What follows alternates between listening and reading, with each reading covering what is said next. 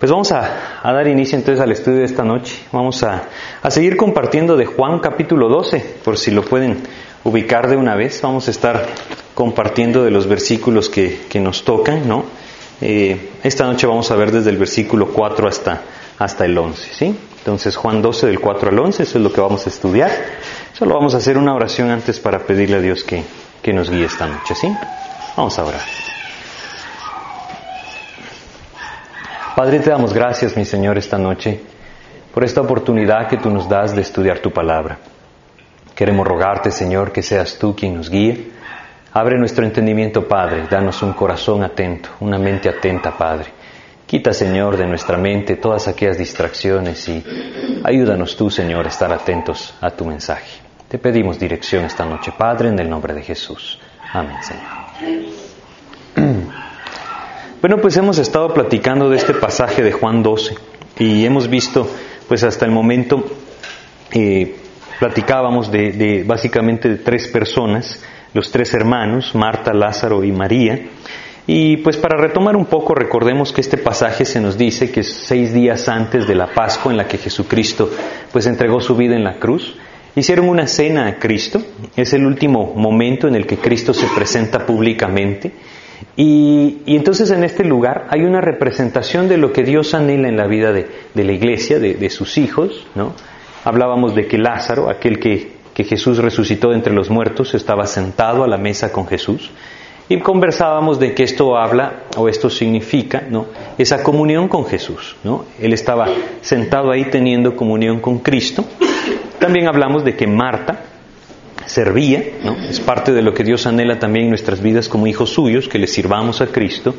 Y hablábamos de María, el estudio anterior platicábamos de María, como ella entonces estaba ahí rindiéndole a Cristo lo que Cristo merecía, adorándole con todo su corazón, con un corazón que había sido impactado por la palabra de Dios, un corazón que al estar atento a, la voz de Jesús, ¿no? había podido discernir cosas que incluso sus discípulos no, podían, no habían podido discernir. Es decir, María no solamente reconocía, sino que ella adoraba a Cristo por su muerte y por su resurrección. Ella entendía esto. Jesús debía morir, Jesús debía ir a la cruz, iba a resucitar, Jesús lo había anunciado muchas veces. Ella entendía que era su pecado el que estaba llevando a Cristo a la cruz. Y que esto entonces resultaba o, traía a su vida, como el apóstol Pablo lo llama, como culto racional, el presentarse ante Cristo como un sacrificio vivo. Esto fue manifestado claramente en la vida de María al derramar a los pies de Cristo lo más preciado que ella tenía, es decir, este perfume que, costaba 300 denarios o algo similar. Lo que María estaba haciendo ahí era derramando todo un año de salario, es decir, no pongamos nuestros ojos en, lo económico, pero sí en aquello que era valioso para ella. Y eso era lo que María estaba haciendo, rindiéndole a Cristo la adoración que él merecía, simplemente por quién era él, por lo que él había hecho en la cruz, o por lo que haría en la cruz más bien, y porque ella lo entendía. Ahora, vamos a, partir del versículo 4 y vamos a leer eh, hasta el versículo 8 primero. ¿sí? Vamos a, a platicar un poco acerca de Judas. Dice, y dijo uno de sus discípulos, Judas Iscariote, hijo de Simón, el que le había de entregar, ¿por qué no fue este perfume vendido por trescientos denarios y dado a los pobres? Pero dijo esto no porque se cuidara de los pobres, sino porque era ladrón, y teniendo la bolsa, sustraía de lo que se echaba en ella. Entonces Jesús dijo, déjala, para el día de mi sepultura ha guardado esto, porque a los pobres siempre los tendréis con vosotros, mas a mí no siempre me tendréis. Bueno, la vida de Judas Iscariote dice acá que Judas le dice, ¿por qué no fue este perfume vendido por 300 denarios y dado a los pobres? ¿No? La vida de Judas es un claro ejemplo de una falsa piedad. ¿A qué me refiero con falsa piedad? Es decir, a una vida falsa que manifiesta o aparenta algo que verdaderamente no es. Judas estaba perdido, él no creyó, él fue condenado, y Judas manifestaba algo que, que supuestamente aparentaba algo piadoso o algo bueno. ¿sí? Él dice acá, añade esta frase, ¿no? y lo platicábamos, ¿Por qué no fue dado a los pobres? Él buscaba detrás de esto justificar aquello que él verdaderamente quería. A Judas no le interesaban los pobres. Lo que él quería era sacar provecho de esto. Ahora, esta actitud, esta actitud de Judas, es algo que hoy en día es muy común. Lastimosamente, la falsa piedad se ha expandido mucho alrededor de nuestra sociedad y caracteriza tanto la vida de las personas que incluso quizá algunos puedan llegarlo a identificar como parte del cristianismo. Es decir, tristemente esta es la realidad. Muchas personas identifican el cristianismo con algún tipo de hipocresía, y no precisamente porque se lo inventan, sino porque lastimosamente la falsa piedad es parte de la vida de los hombres de hoy en día. El apóstol Pablo, leíamos la semana pasada, le advertía a Timoteo esto, y vamos a leerlo en, en, 2 de Timoteo, capítulo 3 de 2 de Timoteo. Este pasaje nos habla, les decía, de, los últimos tiempos, de lo que caracteriza a los hombres de los últimos tiempos, y precisamente nos habla de esto.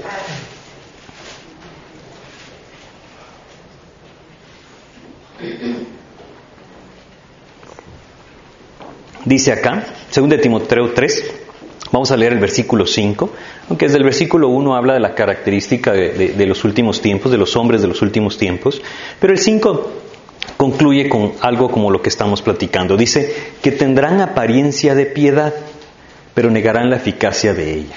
A esto se evita. Judas era un ejemplo de esto.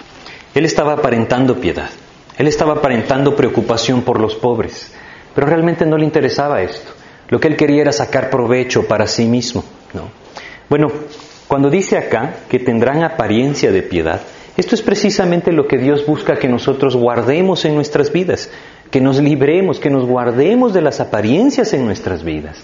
Porque puede ser que en alguno de nosotros esto sea lo que está moldeando quizá nuestro comportamiento, o quizá sea lo que está moldeando nuestra manera de vivir. Y lo único que estamos buscando quizás son apariencias. ¿sí? Es ahí en donde debemos tener este cuidado de no caer en esta actitud en la que Judas vivía. Es una falsa piedad y dice, y negarán la eficacia de ella. Es precisamente este el verdadero problema, que se aparenta algo que, que realmente no se vive. Se niega la eficacia de la vida en Cristo cuando nuestra vida no está siendo gobernada por Cristo. Cuando los principios que rigen mi vida no tienen que ver con la palabra de Dios. Y entonces yo aparento algo, pero mi vida realmente es completamente otra cosa.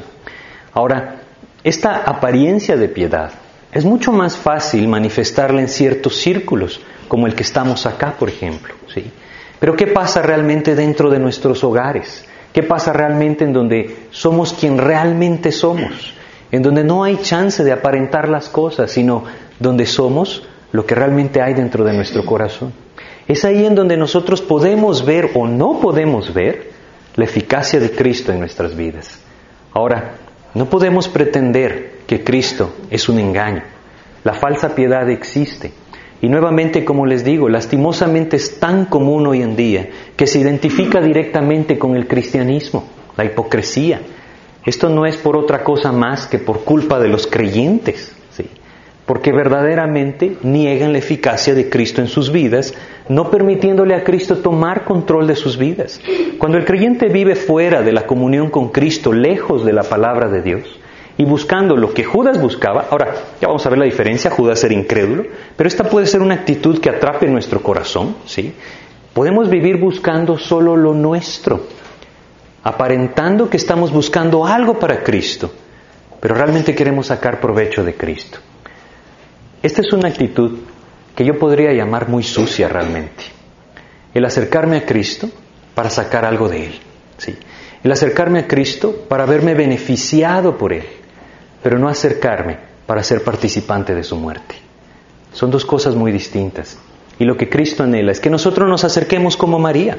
Platicábamos, María entendió la muerte de Jesucristo y se hizo participante de él, dándole absolutamente todo lo que ella tenía, rindiéndolo a sus pies y manifestando una adoración sin interés. Simplemente le dio a Jesús lo que él merecía, preparándolo para la sepultura. María de Betania estamos hablando. Ahora, Judas era completamente otra historia. Si nosotros regresamos a este pasaje, Juan 12, vamos a leer cómo nos describe el Señor Jesucristo, Dios mismo nos describe a Judas en este pasaje. Fíjense cómo, cómo lo dice. Versículo 6, Juan 12, Juan 12, versículo 6, dice, pero dijo esto no porque se cuidara de los pobres, sino porque era ladrón. Dios nos revela acá lo que Judas realmente, realmente era. Él era un ladrón. Y nuevamente, no había un interés genuino en los pobres. Lo que él quería era tener más dinero en la bolsa para poder sustraer más, ¿no? Y esto es precisamente lo que muchas veces pasa en nuestros corazones. ¿Qué atrajo a Judas? Bueno, lastimosamente lo que leemos aquí, a Judas lo atrajo el dinero. Judas puso sus ojos en las cosas materiales y no pudo ver las maravillosas cosas eternas que tenía delante de sus ojos. Fíjense cómo esto pudo llegar a oscurecer de tal manera el entendimiento de Judas que lo cegó, lo cegó por completo, ¿sí? Porque las cosas materiales para él eran muy importantes. Ahora, este es un detalle que quizá Pocas veces platicamos de esto, pero ¿qué tan importantes son las cosas materiales para nosotros? Es decir, ¿qué tan importante es el dinero en mi vida? ¿Qué tan importante es aquello que tengo o lo que no tengo? Esto puede llegar a ser un problema verdadero en la vida del creyente. Hay muchas personas que aún creyendo en Cristo, aún viviendo para Cristo y teniendo conocimiento de muchas cosas de la palabra de Dios, viven siendo avaros o viven siendo codiciosos en su corazón. Esto se vuelve un tremendo estorbo para la vida espiritual. Esto puede llegar a cegar los ojos de tal manera que la luz de Cristo pareciera no estar en nuestras vidas. Debemos tener sumo cuidado con esto. El Señor Jesucristo nos advirtió muchas veces de esto. Vamos a leer algunos versículos, ¿sí? Vamos a leer Mateo 6, por ejemplo. En capítulo 6 de Mateo vamos a leer el versículo 24.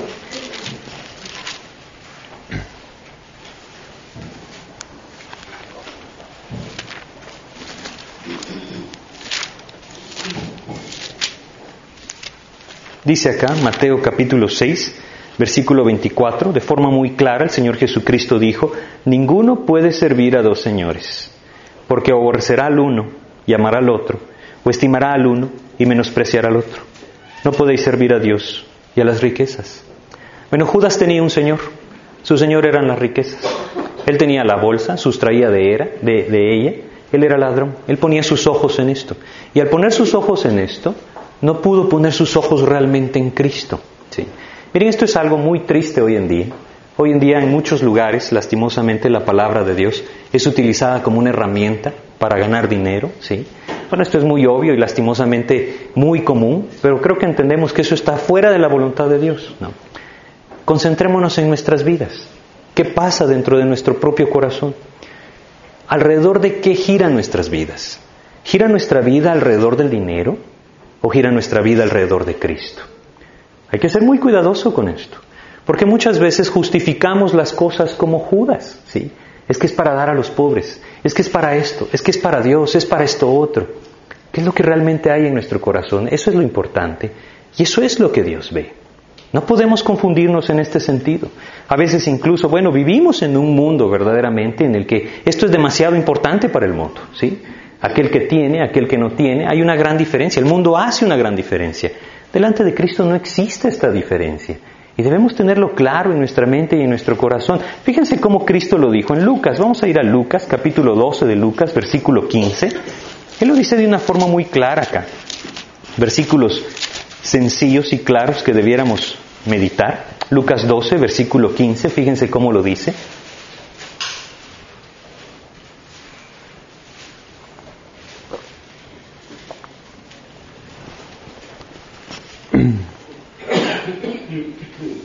Dice acá, y les dijo, mirad y guardaos de toda avaricia, porque la vida del hombre no consiste en la abundancia de los bienes que posee. Y sin embargo nosotros muchas veces pensamos que en eso consiste la abundancia del hombre. ¿sí? La vida del hombre, dice, no consiste en la abundancia de los bienes que posee. Y sin embargo el mundo se va detrás de la abundancia de los bienes, pensando que en esto está la vida. ¿sí? Bueno, de una u otra cosa, de una u otra forma, no necesariamente a través de posesiones, ¿sí? No sé si alguna vez han escuchado esa frase, viajar es vivir. Bueno, vivir no tiene una gran relación con viajar realmente, ¿no? Se trata de Cristo en nuestras vidas, ¿sí? Es ahí donde debemos poner nuestros ojos. ¿Qué hay realmente en nuestro corazón en cuanto a esto? La gran importancia radica en que muchas veces el irnos detrás de esto nos lleva a sacrificar principios de la palabra de Dios que deberían ser parte de nuestras vidas. ¿sí? nos llevan a cerrar nuestros ojos a muchas cosas que Dios ha establecido para la vida de sus hijos y las pasamos por alto, porque pensamos que la vida del hombre consiste en la abundancia de los bienes que posee. El Señor Jesucristo enseña completamente lo contrario. No podemos tener dos señores. ¿Quién está siendo el Señor de nuestras vidas? Judas fue engañado por esto y su corazón se fue detrás de la avaricia. Dios quiera que nuestro corazón nos esté yendo detrás de la avaricia. Pero debemos simplemente ver nuestras vidas y ver detrás de qué estamos siguiendo. ¿Qué es aquello que mueve nuestros corazones? Porque muchas veces pensamos, es que si tan solo llego a alcanzar esto, entonces será suficiente. Bueno, ese suficiente depende del nivel de vida que cada uno de nosotros lleve. ¿Cuánto es suficiente? Realmente el Señor Jesucristo también lo enseña, Dios mismo. Y vamos a ir a 1 Timoteo, capítulo 6 de 1 Timoteo. Y vamos a leer aquí versículos muy sencillos. Ahora, no hay que espiritualizar estos versículos porque son muy claros, ¿sí? Simplemente leámoslos y entendamos lo que Dios nos dice. 1 Timoteo 6, vamos a leer tres versículos, desde el versículo 6 hasta el 8. Fíjense cómo dice acá. Pero gran ganancia es la piedad acompañada de contentamiento. Judas no tenía esto. No tenía piedad, ni tampoco tenía contentamiento con los bienes que poseía. Todo lo contrario. Él tenía una falsa piedad y estaba buscando tener más bienes. Bueno, pero Dios nos dice, pero gran ganancia, 1 Timoteo 6, del 6 al 8, pero gran ganancia es la piedad acompañada de contentamiento. Contentamiento. ¿Cuán importante es esto en la vida del creyente? ¿Sí? Y sigue diciendo, porque nada hemos traído este mundo y sin duda nada podremos sacar. Creo que son versículos claros, ¿sí? no necesitan mayor explicación. Sin embargo, el corazón del hombre olvida esto constantemente. Y pareciera ser que todo el significado o el sentido de la vida tiene que ver con las cosas materiales. Esto nubla los ojos espirituales y muchas veces nos lleva a sacrificar las cosas que Cristo sí anhela en nuestras vidas. Debemos tener cuidado con esto. Y dice el versículo 8, así que teniendo sustento y abrigo, Estemos contentos con esto. Miren, en una ocasión, platicando con, con una persona, maestro de este tipo de doctrina tremendamente equivocada acerca de la prosperidad y las riquezas, al leer estos versículos me decía, esos versículos son para los débiles. ¿Por qué? Bueno, esto era lo que él decía. Para los débiles, que se conforman con las cosas que Dios les da. Bueno, tal vez no lo dijo de esa manera, ¿no? Pero esa era la idea.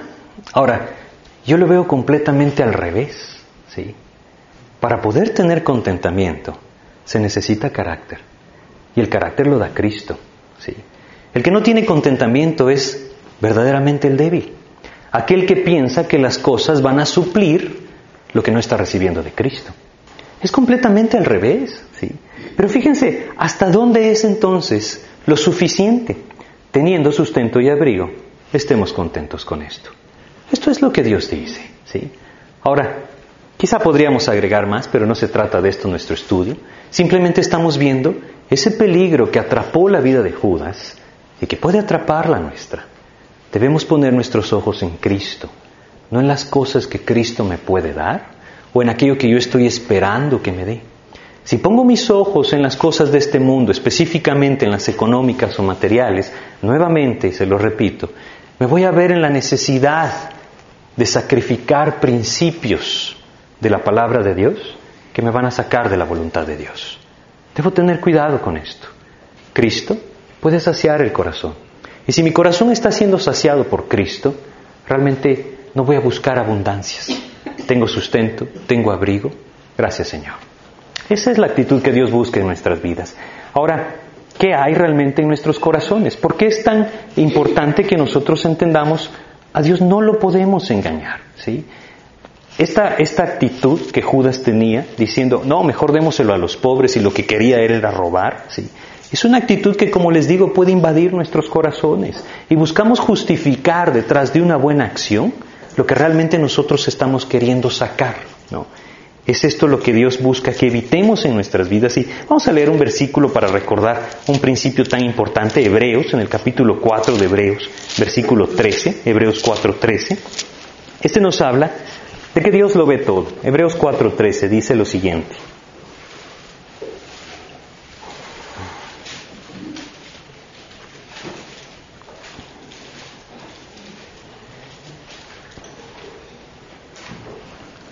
Dice acá, Hebreos 4, versículo 13 dice, y no hay cosa creada que no sea manifiesta en su presencia. Antes bien, todas las cosas están desnudas y abiertas a los ojos de aquel a quien tenemos que dar cuenta. ¿Qué hay en nuestro corazón? Dios lo conoce, Dios lo ve. Y ante Él un día vamos a dar cuentas. No podemos pretender engañarnos a nosotros mismos o esconder detrás de la causa de Cristo un propósito más que sea el nuestro, que busquemos sacar algo nuestro. Dios lo está viendo y conforme a esto, Él trabajará en nuestras vidas y Él nos juzgará. Si nosotros regresamos a Juan 12, ¿sí? vamos a, a regresar a este pasaje y vamos a volver a leer para retomar lo que dejamos. Juan 12,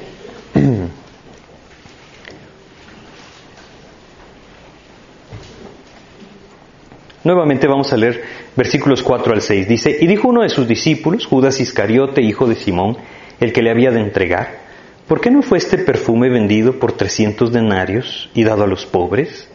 Pero dijo esto no porque se cuidara de los pobres, sino porque era ladrón, y teniendo la bolsa, sustraía de lo que se echaba en ella.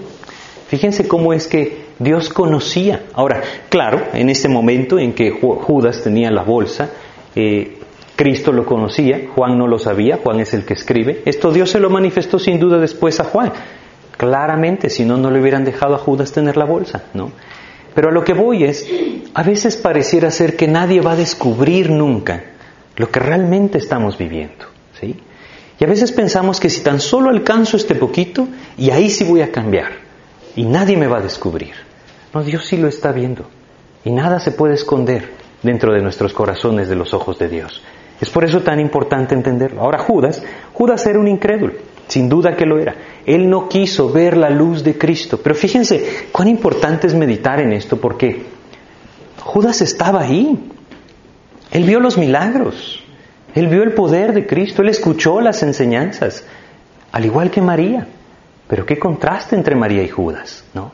Ella estaba rendida a los pies de Jesús escuchando su voz. Y las enseñanzas de Cristo y lo que vio en Cristo transformó su corazón. ¿Qué pasó con Judas? ¿Por qué su corazón no fue transformado? Si él estaba ahí presente. Él vio a Jesús caminar sobre el mar. ¿sí? Él vio cuando los panes se multiplicaron y recogió cestas. Ahora, aún más allá que esto, él fue parte de aquel grupo que Dios envió de dos en dos a predicar el Evangelio. Y vio el poder de Dios. Y regresó diciendo, al igual que los otros, hasta los espíritus inmundos se nos sujetan. Ese era Judas. Y sin embargo su vida, su vida permanecía en tinieblas. ¿Por qué? Vamos a ir a Juan capítulo 3, ¿sí? Y vamos a leer tres versículos, desde el 19 hasta el 21. Juan 3, 19 al 21. Fíjense qué importante lo que el Señor Jesucristo platicó con Nicodemo. Dice acá, Juan 3, del 19 al 21. Dice, y esta es la condenación, que la luz vino al mundo y los hombres amaron más las tinieblas que la luz, porque sus obras eran malas. Judas tuvo un problema, el mismo que sucede actualmente en la vida del hombre. Amó su pecado. Él amó más las tinieblas. Él vio la luz, pero amó más las tinieblas.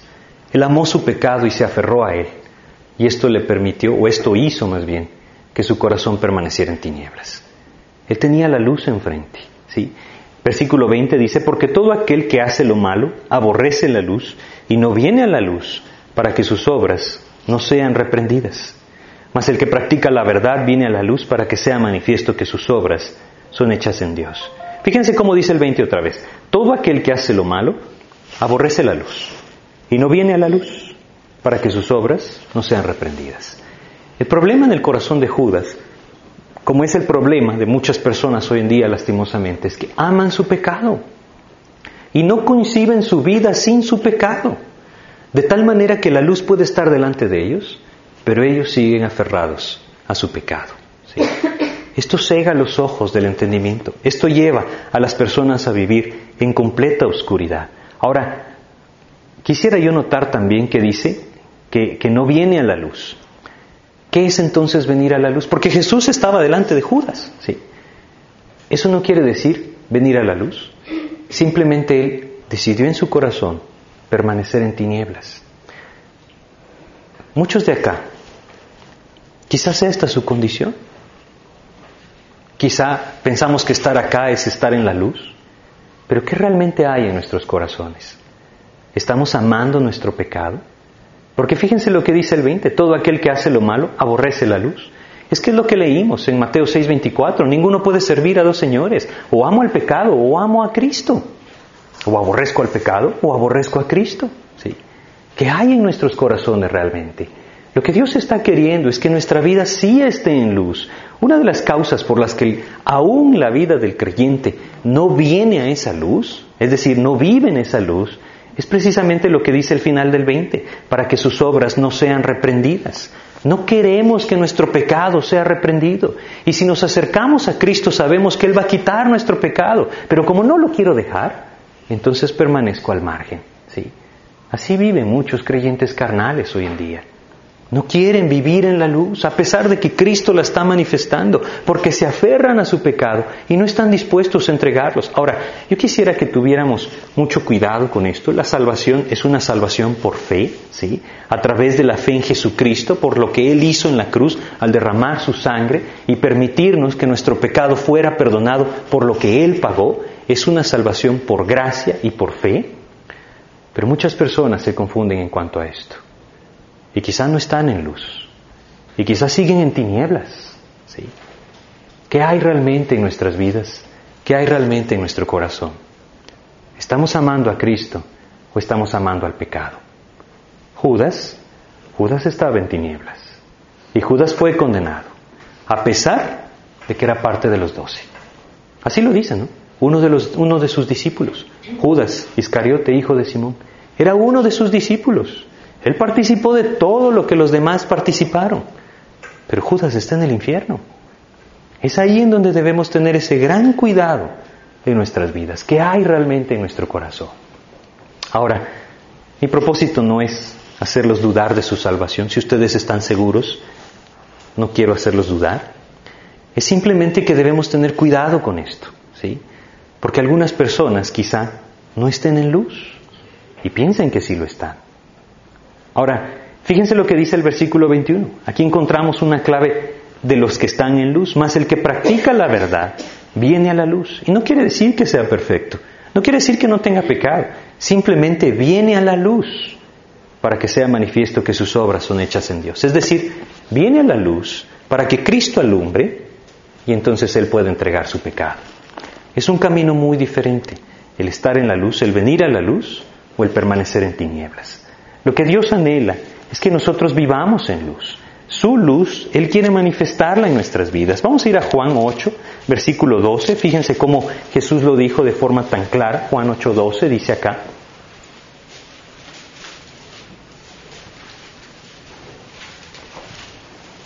Dice, otra vez Jesús les habló diciendo, yo soy la luz del mundo. El que me sigue no andará en tinieblas, sino que tendrá la luz de la vida. Nuevamente, ¿qué es seguir a Jesús? Judas no le estaba siguiendo a Jesús. No se trata de dónde está uno físicamente, se trata de lo que Cristo significa en nuestros corazones. ¿Qué significa Cristo para mi vida? ¿Realmente es Él el Señor de mi vida? ¿Realmente es Él mi Salvador? ¿Estoy realmente dispuesto, como María, a rendir ante Cristo lo más preciado que tenga en mi vida y brindarle esa adoración que Él merece? No por lo que me da, sino por lo que Él hizo en la cruz por mí. Bueno, Él dice que si le seguimos, tendremos la luz de la vida. Y esa luz de Cristo se puede manifestar en aquellos que le siguen a Jesucristo. Vamos a regresar a Juan 12 y vamos a continuar con esto. Fíjense cómo, cómo dicen los siguientes versículos 7 y 8. Dice, entonces Jesús dijo, déjala, para el día de mi sepultura ha guardado esto, porque a los pobres siempre los tendréis con vosotros, mas a mí no siempre me tendréis. ¿Por qué dijo Jesús esto, que no siempre le tendríamos? Bueno, él mismo nos enseña en otros pasajes que él siempre estará con nosotros, ¿no? Al final del capítulo 28 de Mateo, él dice claramente, ¿no? He aquí yo estoy con vosotros todos los días hasta el fin del mundo. Esa es la realidad. Cristo está con nosotros hasta el fin del mundo. Él siempre estará con nosotros. Lo que Jesús está diciendo acá o a lo que él se refiere es que su tiempo estaba cercano. Él iba a partir, él iba a subir a la cruz, iba a morir, iba a resucitar. Y entonces dejaría físicamente, como estaba en ese momento, dejaría la tierra. Eso es a lo que él se refiere. A más a mí no siempre me tendréis. Pero ¿por qué dijo? Porque a los pobres siempre los tendréis con vosotros. Lo que Jesús estaba diciendo acá es que siempre habrá momentos de servir, pero la comunión con Cristo debe estar primero. ¿sí? Es decir, esa presencia, aprovechar esa presencia de Cristo en nuestras vidas es lo primordial. Como María, estar atentos a la voz de Jesús. A través de esto entonces Él puede dirigirnos y Él nos guiará a servirle conforme a su voluntad. Ahora vamos a pasar al versículo 9. Fíjense lo que dice. Gran multitud de los judíos supieron entonces que Él estaba ahí y vinieron no solamente por causa de Jesús, sino también para ver a Lázaro, a quien había resucitado de los muertos. Aquí hay algo que también vemos hoy en día. Gran multitud de los judíos supieron entonces que Él estaba ahí y vinieron. ¿Por qué vinieron? Bueno, es que Lázaro estaba ahí. Lázaro había estado muerto y ahora estaba vivo. ¿sí? Lázaro le llamaba la atención a cualquiera. Podría haber sido un tremendo espectáculo. ¿sí? Ahora, Nuevamente les voy a compartir, en otra ocasión estuve platicando con una persona que participa en estos grandes eventos que se organizan hoy en día, llenando estadios y todo esto. Y él me decía algo que, que realmente me, me, da, me impactó mucho. ¿no? Él me decía que Jesús había sido un hombre de show y que los predicadores debían ser hombres de show para atraer a las multitudes que Cristo atrajo. No hay cosa más equivocada que esa. Pero hay libros que hablan de esto. Es una doctrina completa esto. ¿sí? Eso es lo que vemos hoy en día. Grandes multitudes que se acercan a ver qué. A ver un espectáculo. Ahora, no es de dudar que la luz de Cristo no esté en sus vidas, porque la luz de Cristo no se encuentra ahí. Esto es algo que Jesucristo mismo reprendió a las multitudes. Si nosotros vamos a Juan, en el capítulo 6 de Juan, vamos a leer varios versículos de este capítulo, empezando por el versículo 2, Juan 6, 2. Fíjense cómo, cómo nos dice acá, ¿por qué se acercaban?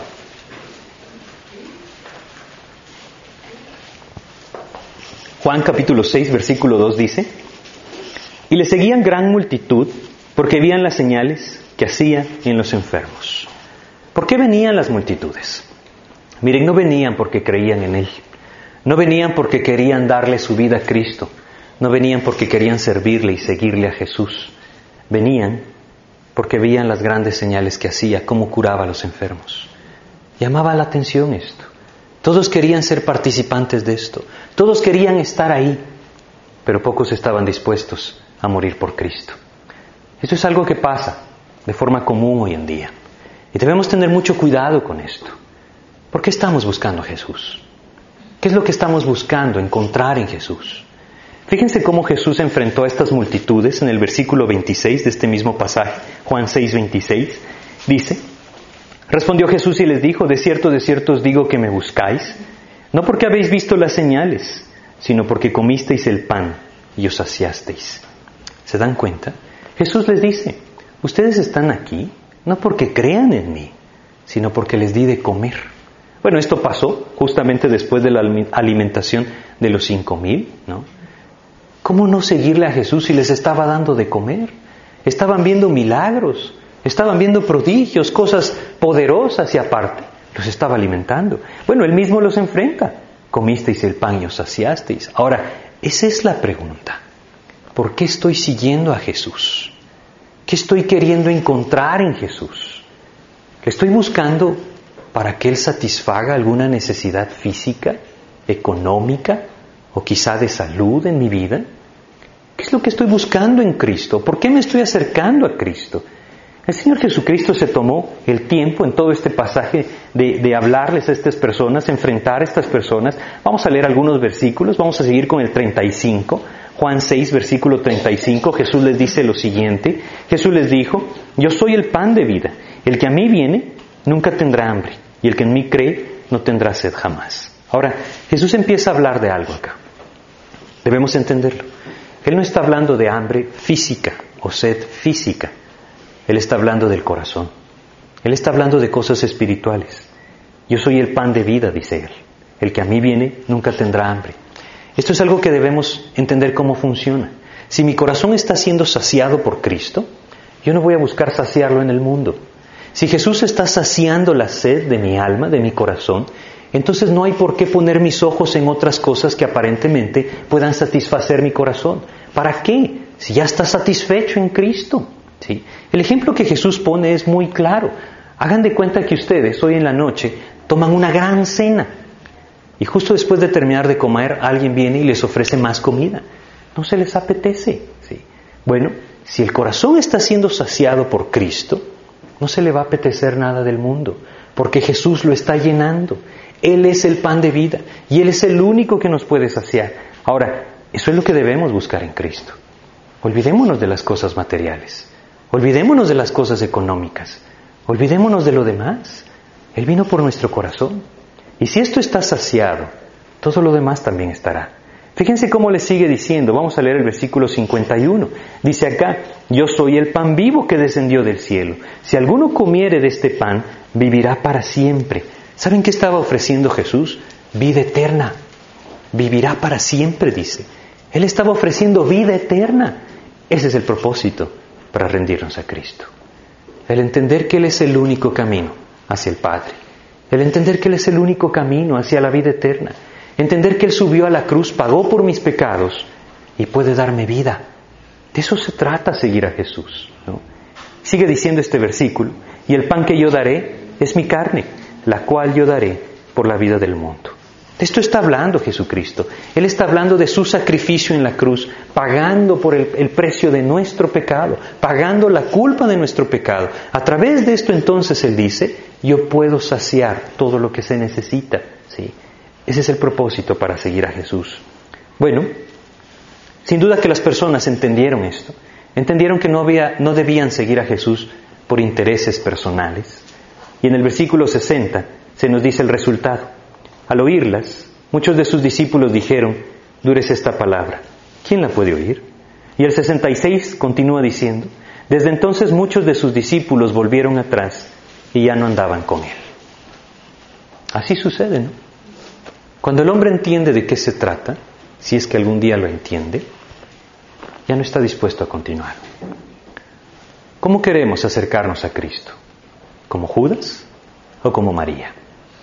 María fue participante de la muerte de Cristo. Ella lo entendió y se rindió a Él. Eso es lo que debemos entender. Él está buscando que nos acerquemos de esta manera, dispuestos a ser participantes de la muerte de Cristo, crucificando a nuestro viejo hombre en la cruz. Eso fue lo que sucedió cuando venimos a Cristo. Eso es lo que debemos estar conscientes día a día. Quiero realmente acercarme de esta manera a Cristo? En este pasaje lo que Jesús está diciendo podríamos resumirlo de esta manera.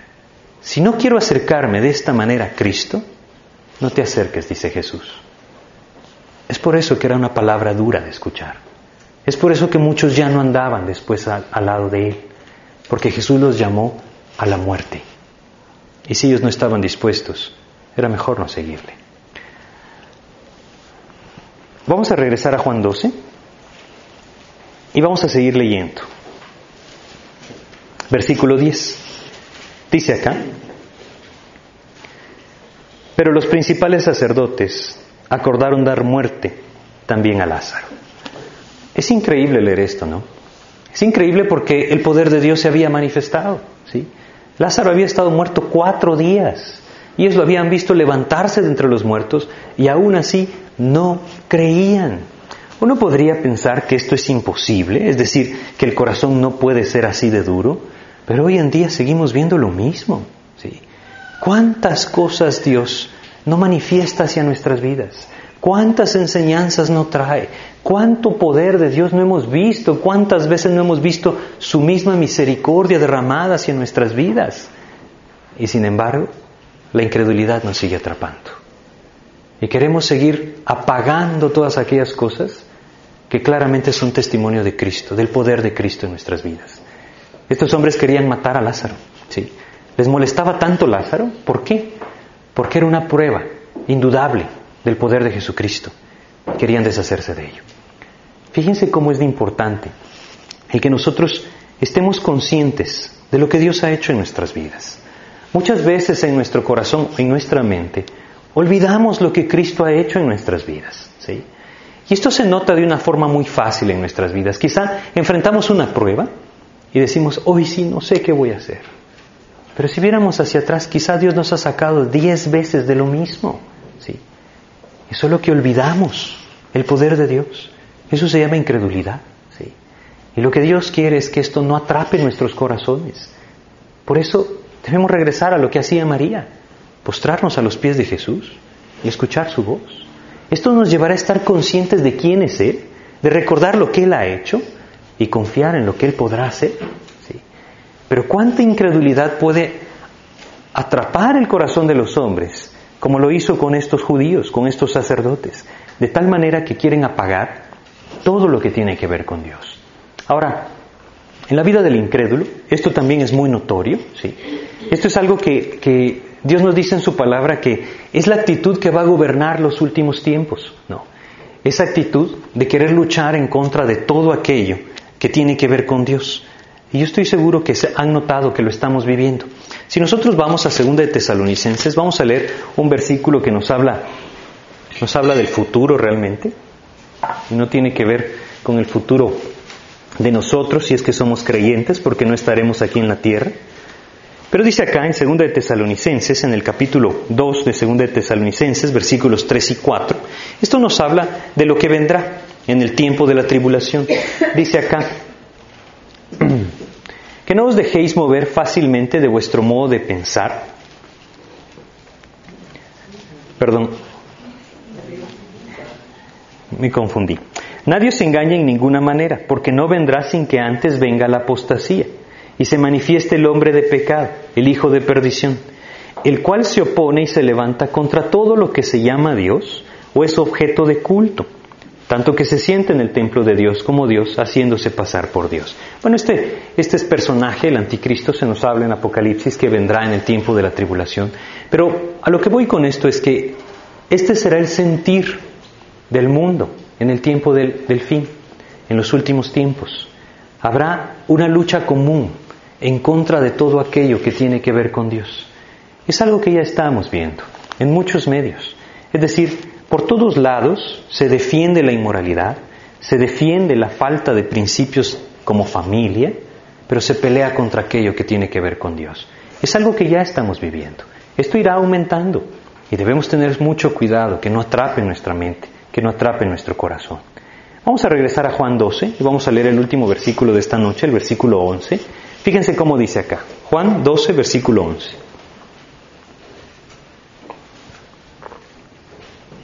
Dice, porque a causa de él, es decir, de Lázaro, muchos de los judíos se apartaban y creían en Jesús. Bueno, a pesar de que muchos no creían, a pesar de que algunos lo querían matar, hubo algunos que sí creyeron, que se apartaban, dice, se apartaban de sus costumbres, se apartaban de su religión judía y creían en Jesús.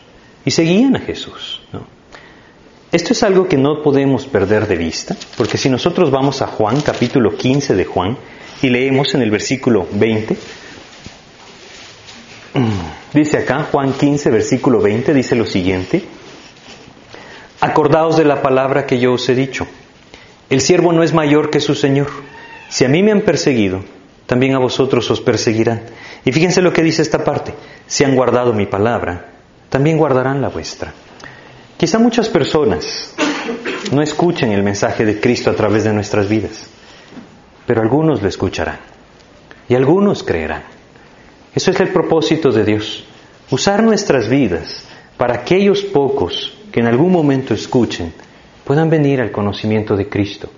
Ahora debemos tener algo muy claro, ¿sí? Si nosotros regresamos a Mateo y vemos en el capítulo 7 de Mateo, en el versículo 14, aquí el Señor Jesucristo nos da una advertencia en cuanto a, en cuanto a quiénes serán los que creerán. Dice acá, Mateo 7, versículo 14, dice, porque estrecha es la puerta y angosto el camino que lleva a la vida, y pocos son los que la hallan. Pocos comparado a los que no la hayan. Pero debemos entender que así será. Sí. La mayoría no escuchará, pero algunos creerán y se apartarán para Cristo y se entregarán a Cristo. Ahí es donde Dios quiere usar nuestras vidas. Y si nuestra vida Dios la usa para alcanzar a una sola persona para Cristo, el nombre de Dios se glorificará en nuestras vidas. Ese es el propósito de Dios, que seamos luz. Lázaro lo fue, y no lo fue por sí mismo, lo fue por lo que Jesús hizo en su vida. Es lo mismo que Dios anhela en nuestras vidas, que seamos luz, no por quienes somos, no por lo que podamos alcanzar o por las cosas materiales que tengamos, sino por lo que Cristo está haciendo en mi corazón. A través de esto, otros pueden ver a Cristo en mi vida. Si esto no está siendo una realidad en mi vida como creyente, me estoy perdiendo el propósito más importante de Dios para mi vida después de la salvación. Dar testimonio de Cristo. Si esto no es parte de mi vida, debo entender que sin duda estoy caminando fuera de la voluntad de Dios. Porque la voluntad de Dios me va a llevar a manifestar a Jesús. ¿sí? No quiere decir que seamos perfectos, no pongan sus ojos en eso, ninguno de nosotros lo es. Pero la gracia de Dios puede manifestar a Jesús en nuestras vidas. Y la palabra de Dios puede manifestarse en nuestras vidas, de tal forma que otros puedan ver a Jesús en nosotros. Como dice acá, a causa de él muchos de los judíos se apartaban y creían en Jesús. Bueno, estoy seguro que ese es el anhelo del corazón de Dios para la vida de cada uno de nosotros, que nuestro nombre pudiera caber aquí, porque a causa de nosotros muchos se apartan y creen en Jesús. Ese es su anhelo. Si no lo está haciendo, quizá debamos acercarnos a esa luz, postrarnos a sus pies y escuchar atentamente su voz. Vamos a detenernos ahí. Si Dios permite, la próxima semana seguiremos con Juan 12. Les invito a que lean el pasaje, es el pasaje que se conoce como la entrada, la entrada triunfal, ese es el que vamos a estudiar la siguiente semana, ¿sí? Vamos a estar platicando de él. Vamos a hacer una oración para pedirle a Dios que, que nos guíe. Padre, te damos gracias, mi Señor, esta noche por la oportunidad que tú nos das de meditar en tu palabra. Queremos suplicarte dirección, Señor. Rogarte, mi Dios bendito, que seas tú quien da esa claridad en nuestros corazones, Padre, de poder venir a ti, de poder seguirte y poder apropiar esa luz que solo tú puedes poner en nuestras vidas. Señor, ayúdanos a meditar en lo que hemos estudiado esta noche, Padre. Realmente qué hay en nuestros corazones, qué es lo que estamos buscando, Padre Santo. Detrás de qué vamos, mi Dios, qué es lo que gobierna nuestras vidas. Llévanos, Padre, a que tú seas el único Señor de nuestras vidas y que tengas control de nuestro corazón. Úsanos, Padre, como lo hiciste con Lázaro, mi Dios. Úsanos para manifestar un testimonio claro de tu poder en nuestras vidas llevándonos a la muerte de nosotros mismos y a una nueva vida, solo en tu poder, Señor. Te damos las gracias esta noche, Padre, por lo que nos permites compartir y te rogamos tu bendición para cada uno de nosotros, en el nombre de Jesús. Amén, Señor.